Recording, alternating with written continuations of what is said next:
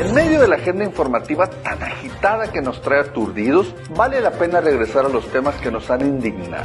Nos referimos a la terrible tragedia de la familia de Barón, donde murieron niños y mujeres de la forma más cruel de que se tenga memoria. En 60 segundos les podemos adelantar, gracias a fuentes cercanas a la investigación del lado del FBI, que el móvil de esa masacre fue en realidad una confusión. Grupos delincuenciales de Agua Prieta y Ciudad Juárez traían un enfrentamiento en esos días. Andaban persiguiéndose justo por esa zona y al parecer se toparon con la suburban y abrieron fuego pensando que era un grupo rival. Otra cosa muy real es la amenaza contra la vida de los Levarón que obligó ya a varios a huir a Estados Unidos. Obvio, la amenaza fue captada por los servicios de inteligencia gringos porque la Fiscalía General de la República pues...